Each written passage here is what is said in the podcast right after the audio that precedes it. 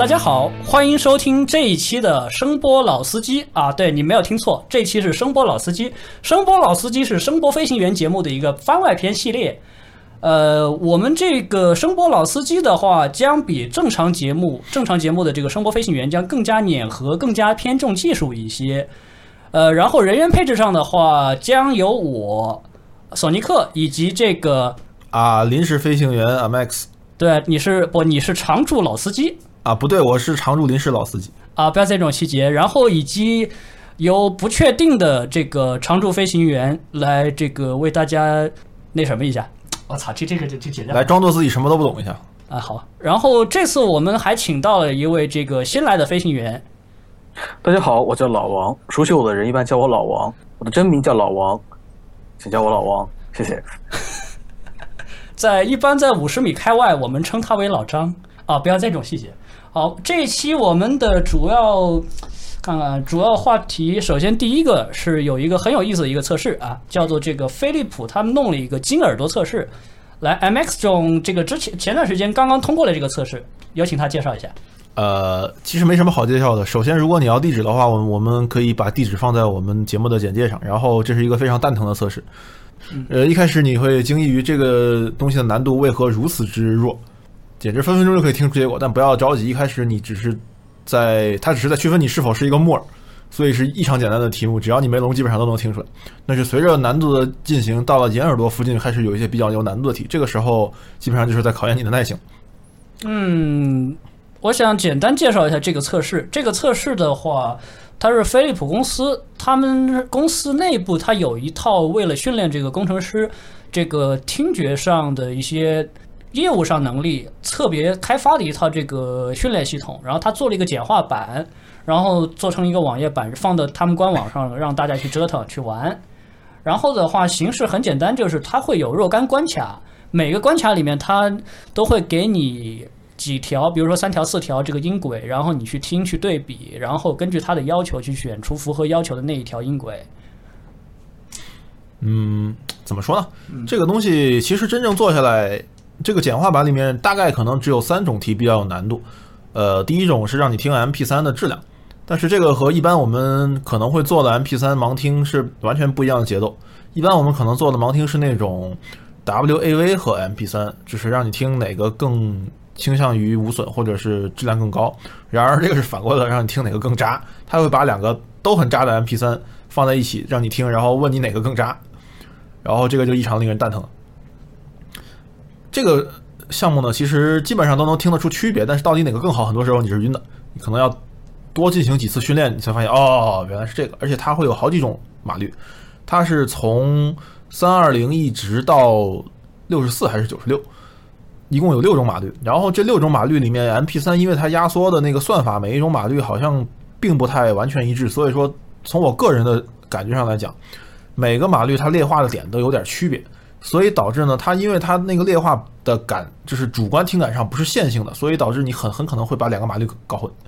嗯，那么这个这个测试中应该还是有一些关卡你是有半猜半听出来的吧？对，但不多。我个人的经验是，MP 三其实我根本不是猜的，因为区别听得很清楚，唯一的问题是在于你分分不太出到底哪哪个是他想让你猜的那个码率，因为比如说他可能放一个幺二八。放一个三二零，问你哪个是幺二八，或者放一个九十六，放一个幺幺二，问你哪个是幺二，然后放一个什么，反正就是随六六个里面随机找两个码率，问你哪个是哪个。然后这个时候由于它的区别非线性，所以你就很蛋疼。这个倒不是猜，你能听出区别，但是很蛋疼，因为你其实你要把每个码率的特性都记住，你才能分清楚哪个是哪个。呃，还有两个比较难的点，一个是那个给你一段白噪声。这个白噪声是它的原始声音，然后给这个白噪声的某一个频点去提升或者降低，一共有八种声波。这八种声波是，呃，低、中低、中，呃，十种，中高高三个频段，每个频段各有呃 n dB 的加减，这个 n 是跟难度有关。然后一共有十种可能性，然后放放一段声波，问让问你这是哪一个频段的加或者减。这个也非常蛋疼。其实你能听得出区别，然而然而你记不住它的声音特性。如果你不是很专业的那个呃选手的话，你就哪个频段多了少了，一听就知道是那个频段，你就好猜。然而我们这种非专业的仅仅耳朵可能还算比较灵的人，你你具体哪个频段你可能一下子搞不太清，你可能就要反复的循环，反复的去试，反复的去记录，然后你才能知道。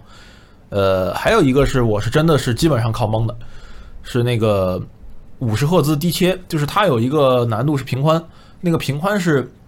一开始可能是它比比较简单的时候，可能是二百赫兹就给你切了，二百赫兹以下低频全部没有，或者是二百赫兹以下给你减十 dB，哎，一下就能听出来嘛，对吧？但是它难度会越来越高，变成八十赫兹啊、六十赫兹啊、五十赫兹，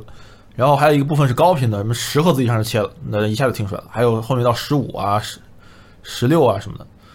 啊，它最这个最最难好像测到十六还是十五，反正就是那样。高频稍微好一点，低频那个受器材的限制很大，因为我器材是个屏风嘛，屏风的低频相对比较弱，所以听那个低频的五十赫兹低切就很痛苦。六十赫兹呢，准确率还蛮高的，基本上来回听个三五遍也就过了。五十赫兹是来回来去听了十几遍才过了，非常蛋疼的，就最后已经基本上是在猜了。除了这个以外，其他的我觉得都还能听出区别来，不是猜。好，听你讲了那么多，索尼克做这个测试没有？做出来是一个什么样的结果呢？呃，是这样的，因为我平时时间也不是太多，这个测试我也是在那儿注册了一下，然后稍微过了几关。呃，等回头有空我再做吧。目前听下来的话，感觉压力还不算太大，但是有些这个项目受制于这个器材，估计到时候还是也会有一些比较吃力的听到哪一档了？啊。听到哪一档了？最低那一档啊，我没我还没过几关。我去，那个毫无难度的，你到银之前都是没有任何难度的。我知道啊，我我的问题是没有太多时间做，我当时就做了几分钟啊，这个有点。实际上，我我自己是在公司用生平第一加飞利浦 SP SHP 九千五，一个不到一千的小一小小一体和不到一千的耳机，就做到了金的一半儿，然后剩下一半儿是回家做的。我我估计除了那个低切以外，剩下都应该可以用那套小破系统做完。呃，是这样的，我的情况是我在公司用板载声卡推 HDR，我当时可能做了三四道题目吧，然后就被被我们老大叫去这个去现场救火了，所以这个情况比较蛋疼。然后看看，呃，这个测试就到这儿吧。我们回头会在这个节目的简介里面放上这个测试的链接，然后下次下期节目里面我也会讲一下，如果我到时候做完了的话，会讲一下我做这个测试的这个感想以及结果。啊，我就不去尝试这个，我就不去凑这个热闹了，因为索尼克你也知道我的听力差到什么程度。啊，是老弟啊，注意注意，听力是最呃最重要的。然后看看第二个问题，少撸多吃药。呃，然后嘛，关于金耳朵这个这个提法的话，有一种比较比较蛋疼的说法，就是真正的金耳朵可以轻易的听出水电、火电以及核电。虽然说真实情况没有这么夸张，但是一般来讲，像我们发烧友来说啊，这个个人经验是我能听出来到没到饭点儿。呃，就是你们家试电住宅的这个试电质量，跟你们家这个系统，不管是喇叭还是耳机，最后能出来的这个音质，还是有一定关系的。呃，我认识啊，这个最折腾的一个朋友啊，就是艾米总啊。艾米总的话，他之前有一个非常疯狂的经验啊，就比较疯狂的经历，就是啊，搬家大法好啊。他最后折腾了一圈各种电处理之后，选择了搬家。哎，我有个问题啊，请讲。就是各种电源对于声音的影响啊，先不说各种电源，就是像你刚刚这个样子说的，就是试电的这个对于声音的影响，从原理上来说，它是怎么体现出来的呢？怎么说呢？作为一个伪技术流发烧友，我个人感觉是，其实电对声音的影响，从我个人这儿，我觉得原理上不太知道为什么。但是有一个很明确的事实，就是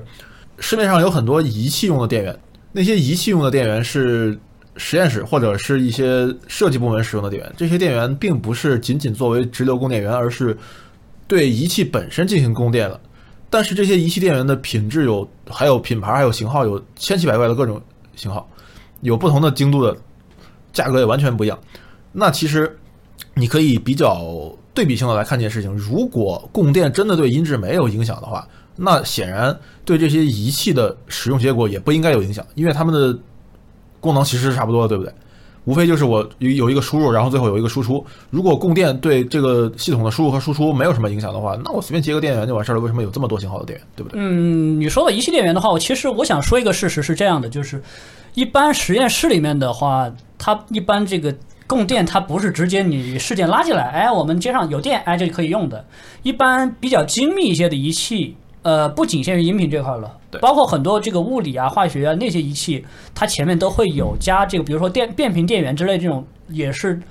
电源处理的一电源处理器来对对抗，比如说这个 EMC 噪音，或者是你这个林地电压比较大、接地不好这样一些情况，甚至包括你这个电压就是市电电压不稳，然后它会做一个稳压，会有这样一些处理来保证这个仪器能够正常工作。这是仪器就这样了，那更何况就是我们用的这个音响系统。音响系统的话，首先最常见也是最头疼的，首先是电压不稳。呃，其实我自己搬家那个事情跟这个有很大的关系。呃，个人经验讲，电压其实是最蛋疼的事情，因为电压的话，所有的稳压的那个功能，就是交流电的稳压功能，都会或多或少对音质产生劣化。反正我自己以前住的那个地方非常恐怖的，是一个八九年建的那种六层，呃，对，七层老楼，没电梯的那种。然后那个电压到什么程度呢？冬天可能还算正常，基本上是二百二到二百四之间蹦跶。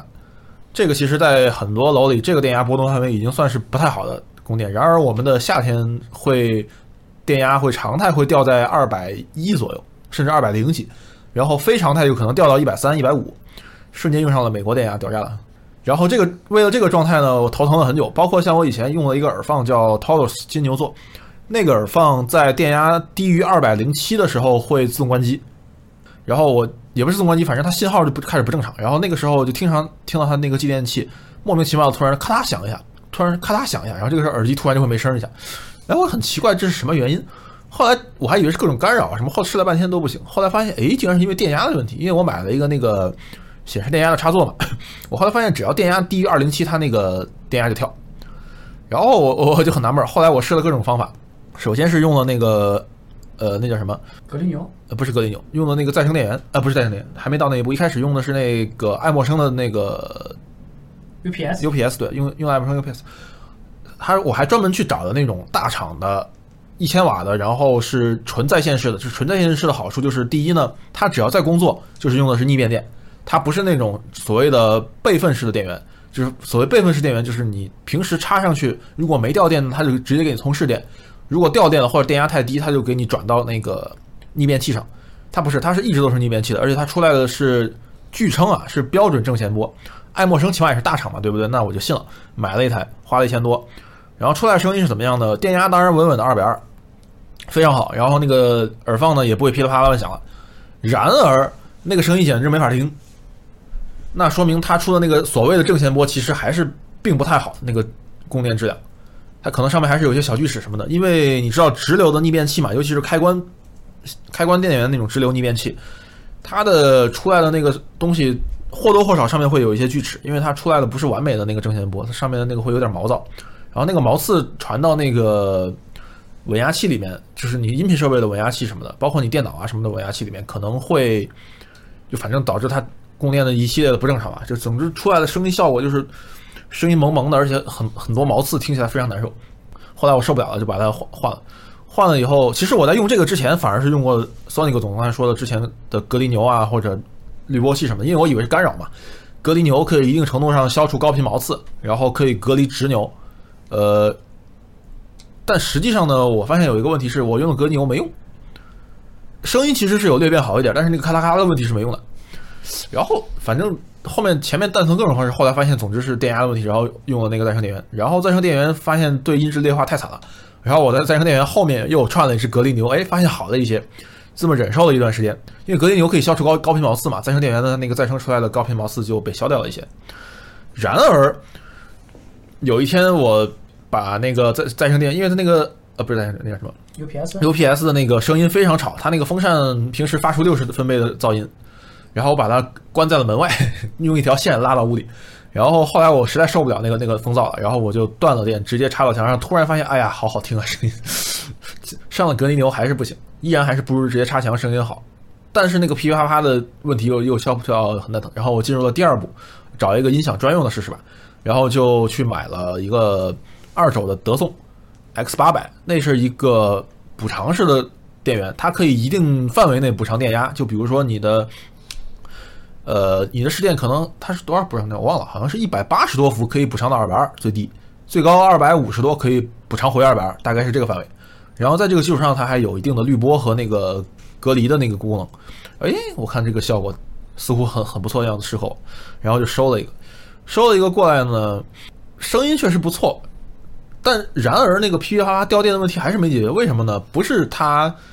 不能稳压，它确实可以稳压，但是它那个机制，我后来问了一下厂家，它是这样的，它的那个里面其实是有。它其实是多组电压适应范围，它并不是一步到位的从一百八十多到二百五十多的完美适配，它实际上是二百零几到二百二之间是可以一一步到位到二百二，然后一百八十多到二百零几之间，它其实另外一个档，也就是说它是要用一个继电器去瞬时切换的，在那一瞬间它其实那个电压会不稳，就是说比如说我本来电压在二百零九，比如说这个时候它稳到二百二是完美的没有问题，如果你电压开始掉掉到比如说二百零三。它这个时候突破两成了，它就要用那个继电器还是什么，反正它会咔嚓一声，在在那个里面那一瞬间电压是不稳的，它可能会偏低，然后转到那个低压档，就是什么一百八十多到二百零几那个档，然后这个时候从这个档又可以直接稳到二百二去，但是在转换那一下会不稳，所以我那个耳放就跟着转换这一下也会啪嗒一下。然后，然后我整个人就不好了，你知道吗？换句话说，就是它这个东西，它在电压不够稳，它会有一个临界点，有几个临界点，它切换的时候还是会有咔嗒一声。因为我家那个电压正好在那个临界点附近跳，所以说一晚上要听个几十次，哎呀，简直要受不了。然后后来就把那个东西给出了。后来我我我试了，又又试了一个一一劳永逸的方案，就是再生电源。然而再生电源的问题是在于，固然是效果还不错，呃，它功率太小了。它标的一百瓦，实际上只有三十到五十瓦。我那个耳放正好三十瓦，插上去就叫。我插个小功率就没事，插那个耳放上去牛叫，哎呀，最后就整个人都受不了。最后实在不行，买了一个超便宜的一百多块钱的工业稳压器，算是把电压稳住了，不会出问题。然而那个工业稳压器声音也不太好，但但是还是比那个 UPS 好就是了。你那个机械式的自偶稳压器，就是里面有一个大牛，然后那个牛上面有有一个电刷，去在牛的那个上面走那个圈数不同嘛，在牛上面走。然后圈数不同，它输出的电压就不同。用用那个方式自控的，它是一个反馈的那个自控稳压牛，那个东西反正算是解决问题了，然而还是很不爽。然后最后就反正房租快到期了，然后也觉得那个房，然后室友也觉得那个房子本身住起来不够屌。后来我们就合计算换房得了，然后就我就非常屌的带了一个万用表去 去找房子，然后房东无不以一种奇特的眼神看着我去量量插座。哎，你这是干啥呢？我说啊，没事，有特殊的需求，需要电压非常稳。说哦，非常一种非常钦佩的目光哦，这人可能是搞科研的还是什么的，然然然后我就反正到处去量量电压，最后在几家电压非常稳的房子里住下了。现在选这家就是挺靠谱的，除了晚上用那个吃饭那那阵，明显能听出来声音稍微有点变差，其他时候都很好。就呃工作日的白天和深夜其实听起来声音是差不多的，然后什么电出都通通通去死就好。尤其是后面又玩了几个滤波模块，发现插哪儿就变差。就是你电够好的话，滤波都是扯淡。总结起来就是，其实说老实话，只要你市电本身质量够靠谱，特别是新一点的小区，这个变电什么都是新建的，这样的话，你的电就可以有足够靠谱的保证。然后你只要这个整个市电，比如说电压够稳，然后你接地也靠谱，零地电压比较小，这样就比较可以，比可以比较接受，是吧？对，这个地方我说一下大概经验吧，刚才忘了说了。怎么在没有直接测试供电质量的前提下，大概就是预判这个地方的供电质量怎么样呢？第一点是电压要足够稳，大概二百二到二百三之间，然后够稳。可能你万用表插上去，它可能变动非常的缓慢，或者变动幅度也非常小，就是就就 OK。具体是二百二还是二百三，这个其实不是很有所谓，别太低或者太高就行了。然后呢，零地电压要小。我们这个房子现在零地电压是不到两伏，呃，是我量过的里面算是比较好的。呃，具体有一个标准，好像我记得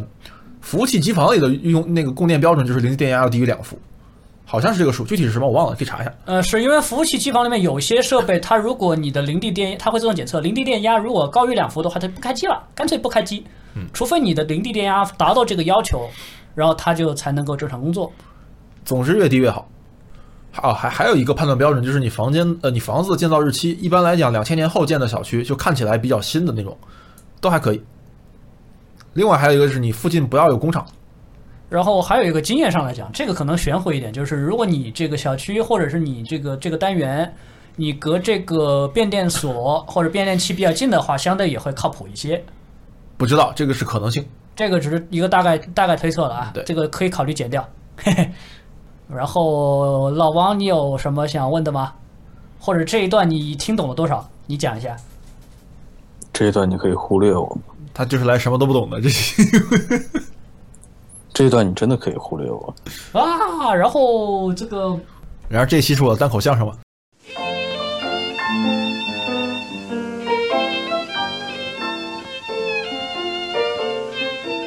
啊，这个其实还有最近还有一个比较好玩的东西啊，就是艾米她最近玩了一个很蛋疼的东西，她试了很多种 Windows 不同的版本，然后得出了一些她个人基于她个人经验以及审美的一些经验。呃，然后它这次测试的版本包括 Win 七、Win 八、Win 十，然后还有对应的服务器版。对二零零八、二零一二，然后二零一几来着？呃，我来说个完整的序列吧。准确来讲是包含了 Vista 七、八、八点一、十以及对应的服务器版不算十的，十的还没出。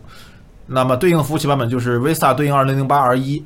七对应二零零八 R 二，然后八对应二零一二 R 一，八点一对应二零一二 R，大概就是这个样子。然后 Win 十各自各个子版本我也试了，就是最低的那个 Home 还是什么忘了，然后最最最高的那个 Data 呃叫什么？反正最贵那个版本。反正就是最高那个版本的那个 LTSB，就是所谓的官方和谐版，那个也也也也试了。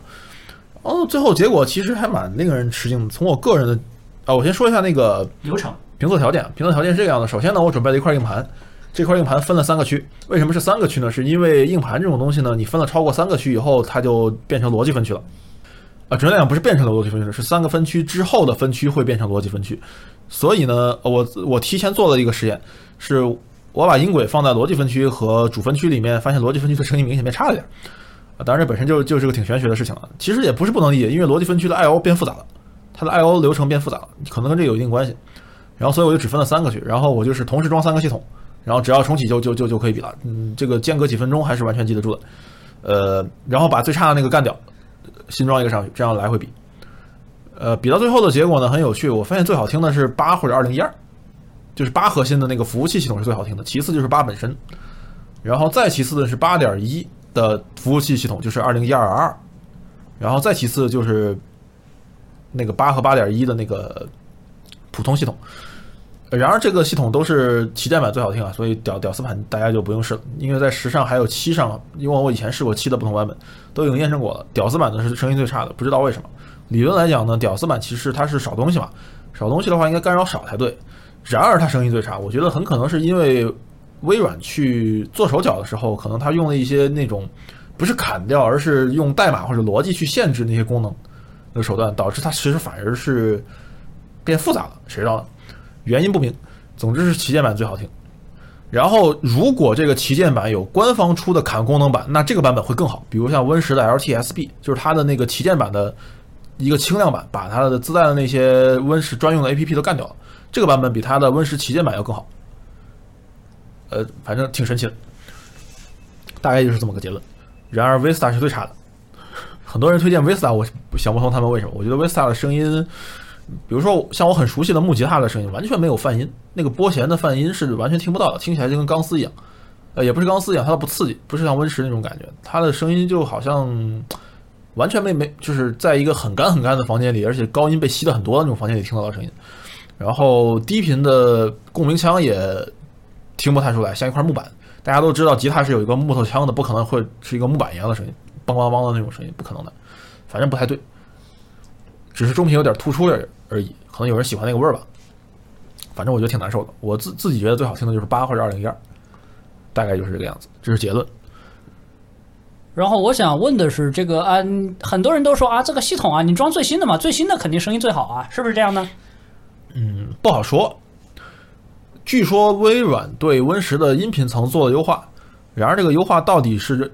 对于音质来讲到底有没有好处，这个谁知道呢？因为有的是有的时候优化呢更多是功能上的优化，这种功能上优化可能是它的扩展性更好，可以接入更多的稀奇古怪的新东西啊，或者怎么样的，未必就是声音更好。嗯，可能说起来，因为我其实也不是很熟悉操作系统里面的东西，但是从我个人的一些经验来讲，音频这种东西。很多时候你测出来参数差不多的时候，声音有区别。它的区别其实来自于是一些很微妙的东西，比如说你你的信号线的焊点不一样，听起来声音就很不一样，但是你测起来呢，参数好像没什么区别。或比如说你的电源里的那个牛前面有一个保险丝，你把这个保险丝短路掉，就是直通，不要保险丝，声音也会好一些。就是这种东西，你可能参数很难去体现，或者一些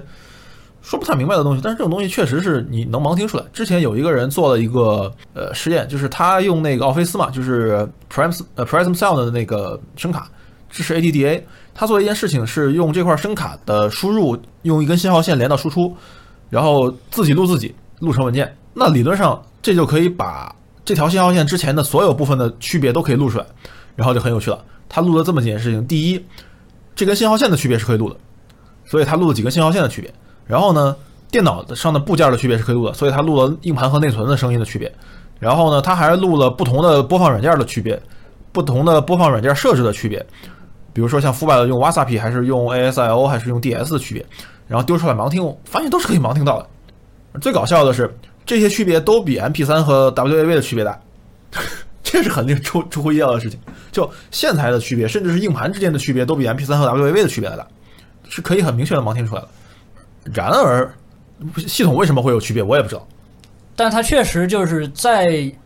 只要你你器材不拖后腿的情况下，我们还是可以听出区别的。嗯，他开始提到这个 Vista 的话，Vista 当时他对比 Vista 和另一系统区别的时候，我我我当时也在场。我听了耳朵，Vista 那个声音确实就是一开声非常明显，就只感觉系统只剩下中频，只有人声了。而且最有趣的是，我开我在 Vista 开声的时候，Sonic 总在他自己屋子里坐着，根本不知道我在干什么。我记得很清楚，他当时的反应是：“你干嘛呢？怎么声音这么差？” 我说：“哎，我换了个操作系统。”当时是这个情况，就是他都不知道我在干什么，他马上因为我我经常播的那个曲子是我经常用的曲子，他很熟。我很熟，所以一开声他就发现声音不对了，说你干啥了？我说我换了个系统。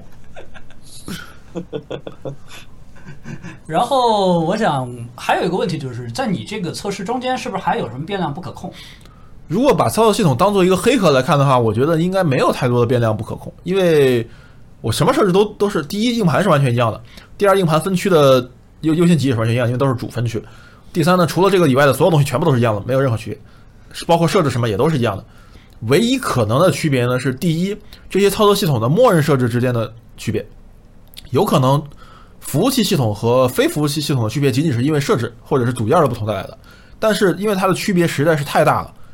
是各种设置都可能会很多很多很多的不同。这里面到底是不是由于这个原因你也不知道，以及哪些可能变好，哪些可能变坏你也不知道。所以做这种探索的第一太费时间，第二其实你不是这方面的专家，你也很难去说。所以我只能是用一个。默认状态去比，我只能保证我默认状态下的结论是这样的。所以我觉得挑一个默认状态下比较好的系统去进行进一步的探索呢，起码更靠谱一些，对不对？如果你要把每一个系统的最靠谱的状态都找出来再去比，我觉得这太不现实。对，换句话说，你其实你用的这个方法叫黑盒测试，对吧？对，就你们这个软件测试过程中，反正先找到一个相对靠谱的平台一个基础，然后你再去进一步折腾。那么就是说，换句话说，现在好像有两种流派，就 PC HiFi 的话，一派这个更加重视这个折腾软件、侧重操作系统，另一派就是折腾大件、折腾硬件这一块儿。你有怎么看？你有什么看法呢？你觉得哪个性价比更高，或者是更值得？呃，你只说性价比的话，当然是折腾软件性价比高的，因为换换系统那个声音差距，有时候你可能能换换个一两万的 DAC 一样一样大。比如你原来用 Vista 换成 Win 八，哇，简直天籁！那个，当然这个东西。其实第一，折腾软件基本上不要钱嘛，你懂的，中国。然后，所以这个东西我觉得你有空还是折腾一下，其实还是挺有趣的。而且呢，毕竟不花钱嘛，好玩。另外一点呢是硬件也是不能忽视的。其实硬件是基础，硬件决定了你的潜力。硬件你不行的话，你再怎么折腾软软件也就那个样子，都重要。而且电脑硬件说实在的也没多贵嘛，一台电脑能有多少钱，对不对？而且很多时候声音好的东西未必就很贵。嗯，然后还有一点就是，现在还有一个趋势，就比如说有一些不愿意折腾的朋友的话，他可能就不用 PC 了，但是也不用 CD 机什么的，他可能会去，比如说买一台 Mac 回来直接用。因为说老实话，我个人我现在用一台 Mac Mini 做音频方面的这些工作，然后以及日常的欣赏，然后看看新番什么的。Mac 这个系统用下来，不，Mac 这个机器用下来，我感觉它的系统相对来讲，声音、声底什么的都还在一个不算太低的水平上，甚至比某一些没有专门优化过的这个机器 PC 机器还能更靠谱一些。其实 PC HiFi，我个人感觉它更是一种，其实它更多的乐趣来自于探索和玩的过程，它是很有趣的一个东西。你说它声音真的好到什么程度，倒也不至于说真的就彻底干翻了 P CD 也不一定啊。当然，低价 CD 被 PC 干翻，现在已经基本上是定论了。前前段时间去去上海有事儿，顺便去了金光鼠家里听了一下他一个五千块的入门英国 CD，好像是嗯的吧，然后被他那个 MacBook Pro，然而 MacBook Pro 其实是我听过的并不算怎么好的一台电脑，声音只能说还凑合，打得满地找牙，这个差距还蛮蛮奇怪的。我觉得 CD 机嘛，起码你做的不是太扯淡的话，声音的稳定性啊那种。流畅度应该还是有基本的保证的，虽然素质不一定很高。然而我听的那个 CD 机的数码味非常重，声音简直像有马赛克一样，而且有明显的钢丝感。我当时听的简直比我听了好多电脑声音都要难听。我觉得，哎，反正现在的低价 C CD 真是没什么好买的，要买就买一些老神器，可能性价比还不错，只要状态没问题的话。嗯，其实我想说顺顺带说一下，为什么说 CD 机啊，然后你 PC HiFi 啊这些，嗯，它的声音上会听起来。就会区别那么大，这个东西归根结底是什么呢？在于它的抖动特性啊，就这个 jitter。然而这个其实还是不一定的。不不不，我的意思是说这一块其实就占的比重比较大一点。我们嗯，不一定，不一定，这个真的不一定。很多大神也说过，有的时候抖动占的比例未必很大，因为你可以看一些 ASRC 的机器，ASRC 的机器就是它用一种近似于作弊的方式把抖动完全的剔除了，然而前端还是对它有影响。而且不，A A S R C 在论外。我我想说的就是，一般论的情况下，比如说为什么火线 U S B，然后完了 C D 机高性能的 C D 机，它的声音会有那种区别？有有呃，这个比如说 U S B，它是极 U S B 和火线，我就是极极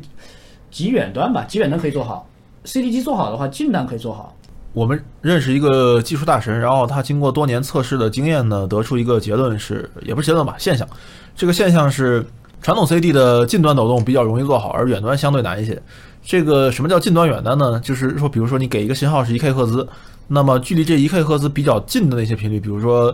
一点零零一 K，还有或者是一 K 减零零一赫兹，就这这种或者或者反正就是反正比较可能偏差十赫兹以内的，就是一一 K 加减十赫兹之内，这个叫近端。近端抖动比较好做。那么从频频谱上看呢，看起来就是这个近端如果它鼓起来了，说明它就变差了。然后鼓的越宽，说明近端变差的范围越越大；然后鼓的越大，说明近端变差的程度越大。大概就是这么一个状态。所以说，有的比较差的机子，你看它近端测试可能是有一个 M 字开角，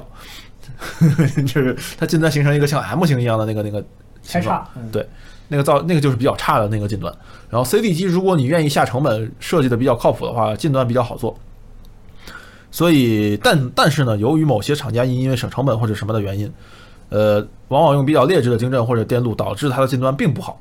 所以有些 CD 听起来偏糊。呃，这个时候你给它打磨晶振什么的，就有立竿见影的效果。然后回到 USB 和火线这两个相对难做一些近端方面，但是它远端比较好做，所以听起来就是比较干净，然后速度感和大动态都比较好。近端不好做呢，所以听起来就有点不太稳，有点飘，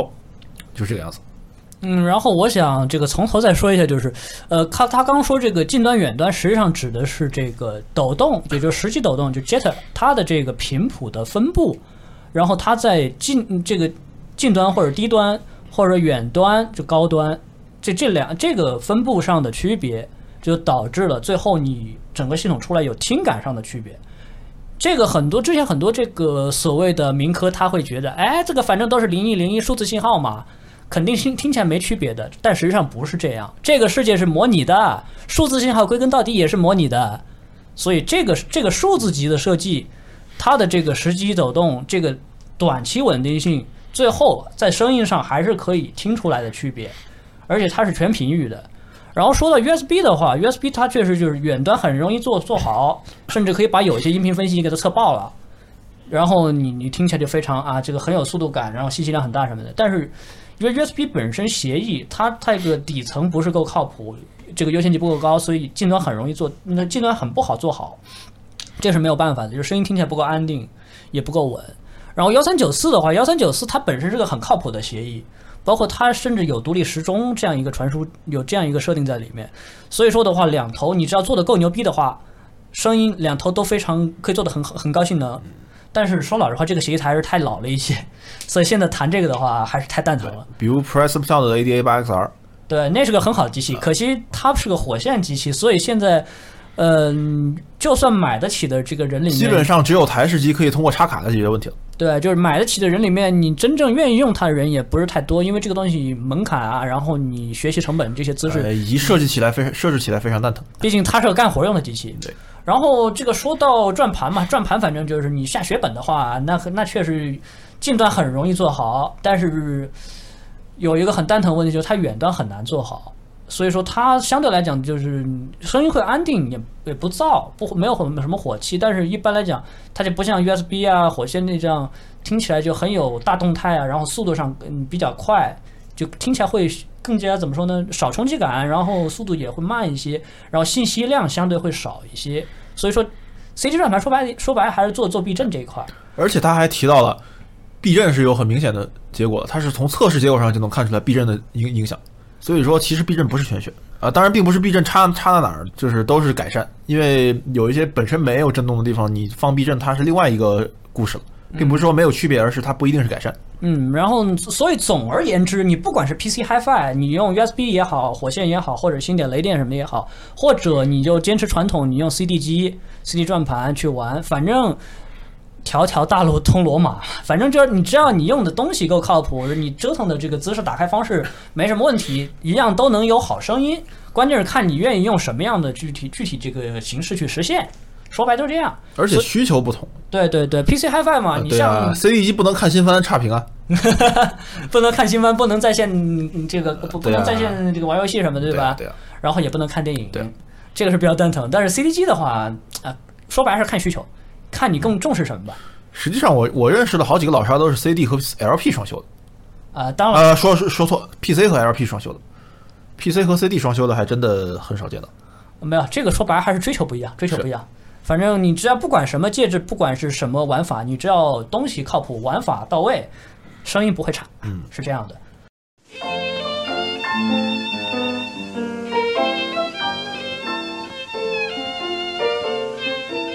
然后这个老王同学他好像刚刚说是想这个我探讨一个更加更加技术层面的一个问题，什么问题来着？碾核啊，就是你知道我从电影公司辞职有九个月了吗？啊，对对对，辞职以来，我就自己一直在做这些 indie production 项目，嗯然后其中也有一些艺术电影，也有一些纪录片等等。像之前在电影公司做的话，我不管做什么东西，我都有一个团队来配合我。而现在自己独立出来做这些 indie 项目之后，我们就会面临到一个问题，就是很多东西都需要我自己动手，甚至可能根本就没有人来给我做任何的帮助。可能我连一个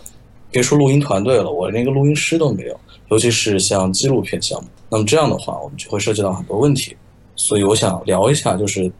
关于一般的现在的，不管你是像我一样的做这种 indie production 的也好，还是像其他的某些单纯的是爱好者的也好，因为现在这样的爱好者有很多嘛，还有更多的就是可能是学习影视专业的，像我几年前一样，我们在学校的时候拍摄学生作品也好，当我们在进行一些比较小的低成本的项目的拍摄的时候，关于声音这方面，可能是我们最忽视的东西，也是最无能为力的东西。嗯，我就想聊一下这方面的话题，和你一起探讨一下。好啊好啊。然后具体首先你想问什么呢？具体首先就我就想说，比如说碰到一个，不能说碰到一个什么吧，就是可能现在最困扰的问题就是，你知道，如果是拍纪录片的话，其实往往是现场人越少是越好的，不然的话你会影响到你拍摄的效果。那么很多时候，可能录音师这个这个角色啊、不能说这个角色，这个这个人就直接被省略掉了，可能就得让摄影或者说导演自己一起上。那么在这种情况下，关于器材啊，或者说录音时要注意的一些东西啊之类的，我们就可以一起来讨论一下嘛。啊、你是说具体这个整个的嗯技术思技术路线是吧？对，首先的话，我想问一下，你确确实就没有录音师了呗？就是摄影同时也负责声音，是这样一个情况吗？呃，你要这样想，因为你如果做一个纪录片的话，在场一般工作人员的话，很多是这种三个人，三个人有时候已经是上限了。啊，那么三个人的话，你有可能是导演、摄影，还有录音这么一个状态。嗯还有可能就是你连三个人你都没法待住，可能就是导演、摄影这样一个状态。因为摄影一般来说是不提倡由导演兼任的。如果是导演兼任摄影的话，他可能关注度会更多的在画面上，而不是在叙述或者就是导演这个事情本身上了。所以导演和摄影这两个是没法省的。那么有时候录音师就是能省则省。那么在拍摄的途中，收音就成了一个非常严重的问题。嗯尤其是当你遇到环境比较复杂的时候，或者是或者说一个比较常见的问题吧，就是也许你会有多机位的拍摄，但是关于录音，甚至连甚至连你把录音机藏哪儿这个事情，我们可能都做不好。嗯，然后我想问一下，一般来讲，你说这个纪录片它拍摄情境的话，到底是说，比如说这个更接近 founder recording 呢，还是说只是固定在一个地方，我们聊一个访谈？都有，都有访谈的话后者、嗯，或者访谈的话会比较好解决嘛。对对对，你就旁边你就合适的地方，你放一个录音笔，你就放那儿就行了。然后控制好录音电频，然后你只要保证能够尽量收好这个双方的这个音。我知道 Tascam 有一个和相机或者摄像机同步使用的一个那个录录音台，呃，这这它就是类产这类产品很多，的。长得可以卡在那个闪光灯槽上的那呃，个，他买过一个，是吧？那应该挺好用的。不一定不一定，这个那个东西它说白了它只是个录音机，关键的问题啊就是说，它开关和快门是联动不不，其实最蛋疼的问题不在于设备本身呃，不在于录音机，在在于姿势嘛。在于你怎么收音，怎么对，样就是其实关键不是在于你用什么来录音，而是你怎么录音。对你怎么样把这个就通过麦克风怎么样给它收进去？一般来讲，你访谈的话，你可以单独放一个录音笔放在旁边合适的位置，然后你控制好不让机位可以拍得到，这是一个方案。然后至于说，如果你有需要，就是在比如说多机位，或者说你要走动的话，我的建议是，你可以对，就是热靴位，你放一个自带 XY 或者是那种呃录音制可调的这样一个自带内置麦靠谱一点的这样一个录音机，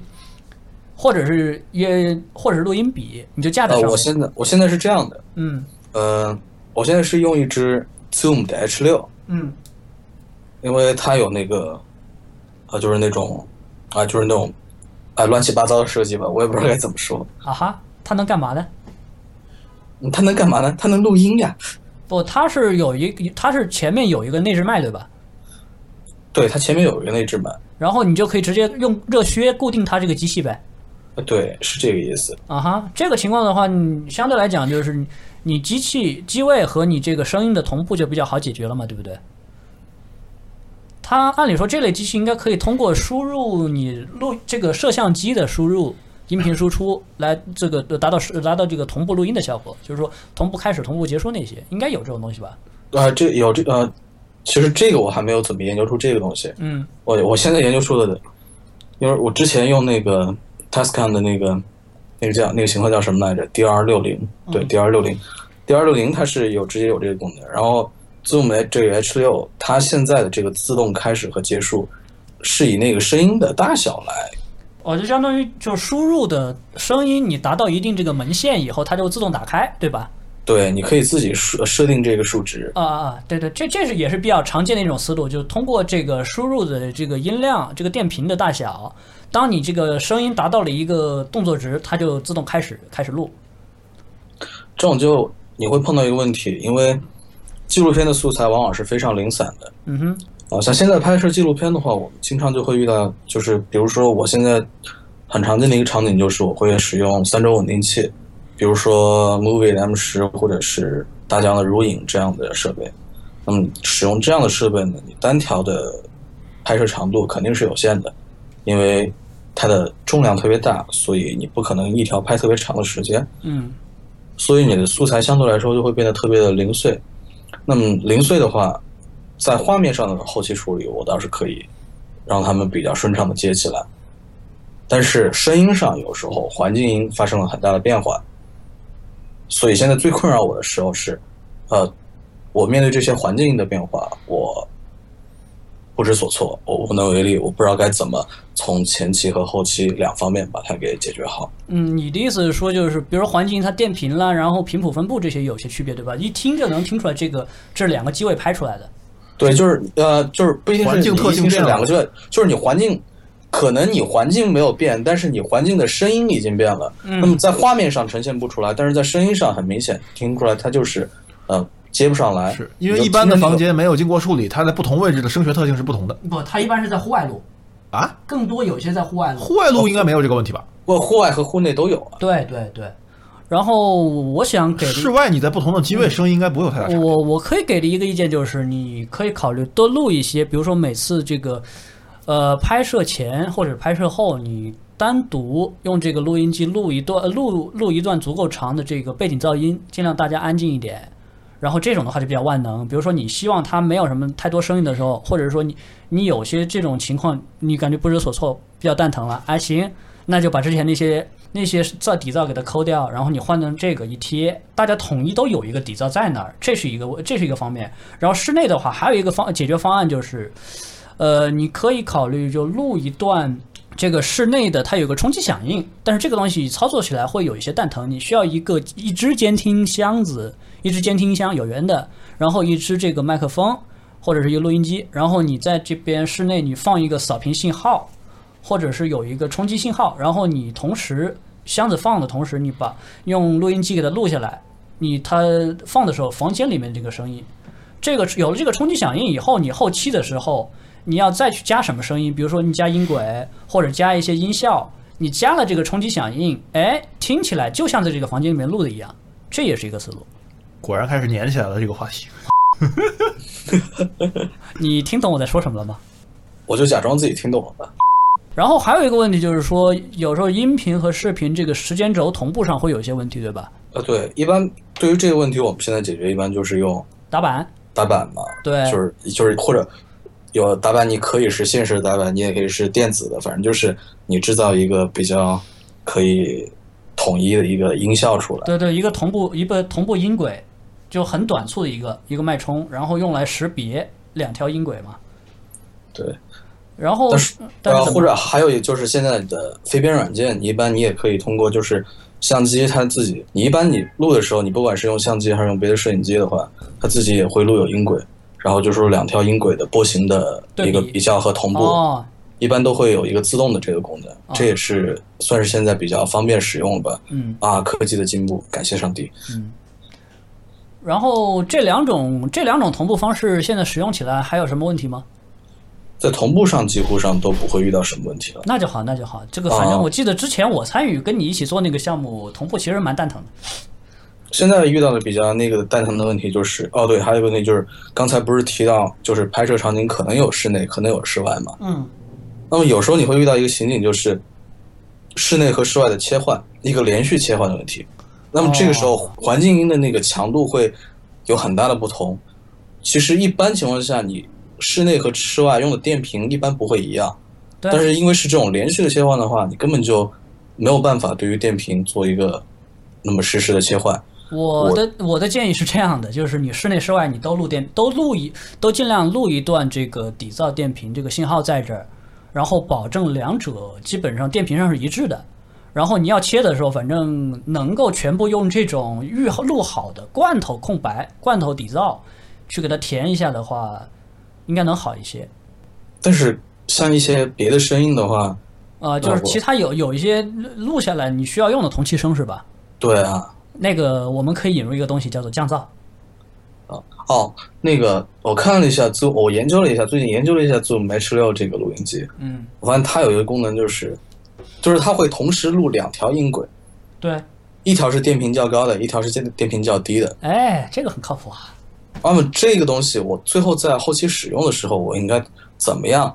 发挥它的效力呢？首先，一般来讲，最后你出的这个成片，你肯定都希望底噪尽量低，对不对？那肯定相对来讲，我们都倾向于用底噪低的这个音轨。万一你电频低的那条轨信噪比不够高，你在是这个同期有些声音或者音效你不够大，对吧？那怎么办呢？第一，首先我们先铺一个铺一个这个就全部铺一个这个电频比较低的一个底噪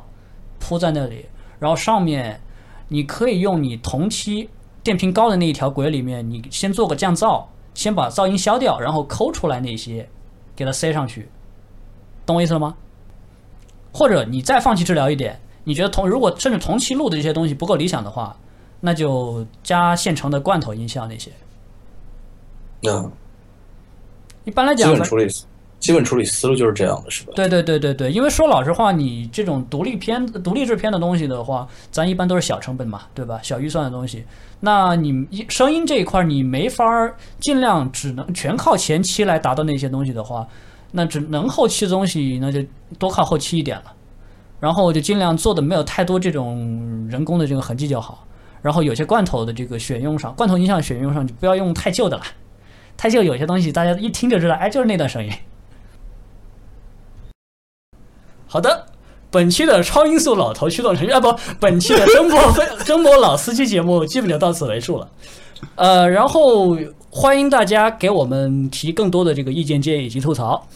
声波老司机作为一档这个作为这个声波飞行员的番外篇，我们将不定期的更新。然后其实这是一档当大家不知道扯什么蛋的时候就拉出来救场的节目。当然了，也有时候其实是大家早已经已经录好了，就等着这种时候再用的节目，不要在意这种细节。然后，如果有大家如果大家希望听到更多、更碾和更偏技术一点的这个话题的话，也欢迎跟我们联系，可以在我们的微博啊，然后豆瓣呐、或者是这个 Podcast 的评论上多多吐槽、多多评分，谢谢。这期节目基本上到就这样吧，然后大家来一起打个招呼吧。我是索尼克，我是 Max。我是老王，好，再见。最后最后祝您身体健康，学会游泳，成为一个游泳勇健。将，游泳，游泳，游泳，泳泳泳。最后祝您提前